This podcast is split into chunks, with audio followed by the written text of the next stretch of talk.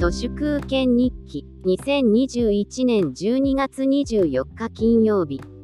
コロナ禍でありとあらゆる社会的な飲み会ができなくなり個人の家飲みに変化したエタノール無限地獄で身を滅ぼす人がどんどん増えてきているように思います。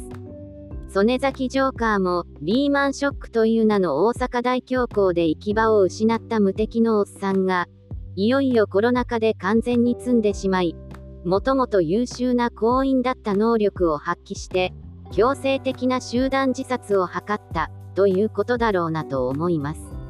朱子学カルト企業のそこそこのお立場ご身分の管理職のおっさんがコロナ禍で出社できない間に一人黙々と宅飲みを重ねてエタノール依存症がすっかり出来上がっており久々のリアル忘年会で周りがドン引きするような集体を晒す。みたいなカミングアウト現象ですあるいは酒の飲み方をまだよく知らない若者がこのコロナ禍で自己流でエタノールへの依存が進んでしまいその結果としての酒酔い運転で重大事故を起こして同乗者を死なせてしまうといった悲惨な結末です。日の丸オピオイドとしてのエタノールは製剤科学マスメディアによるセメクの鎮痛薬としてコンビニやドラッグストアでとめどなく供給され続けてもはや誰の責任かもはっきりしないまんま社会という平面に浮き彫りにされていきます。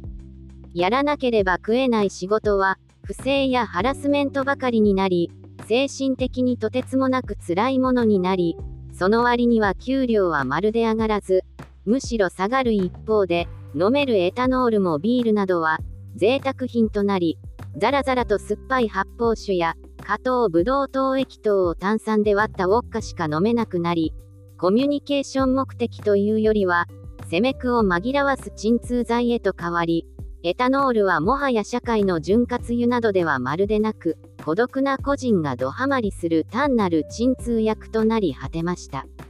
デモや投票などよりも、効果的面、この国の上位6%の製剤科学マスメディアが心底嫌がるのは、普通の人がエタノールを飲まなくなることです。全共闘や糸井重里のような、何かをすることによる政治運動ではなく、アホな世襲の政治屋さんに未来を預ける賞もない民主制でもなく、エタノールを飲まないとか、安月給で不正やハラスメントの仕事をしない、などという、しないことによる政治運動が、これからは大切です。何かをすることは、どれだけ頑張っても、点の積み重ねでしかありませんが、何かをしない政治運動は、24時間365日、敵にダメージを与え続けられます。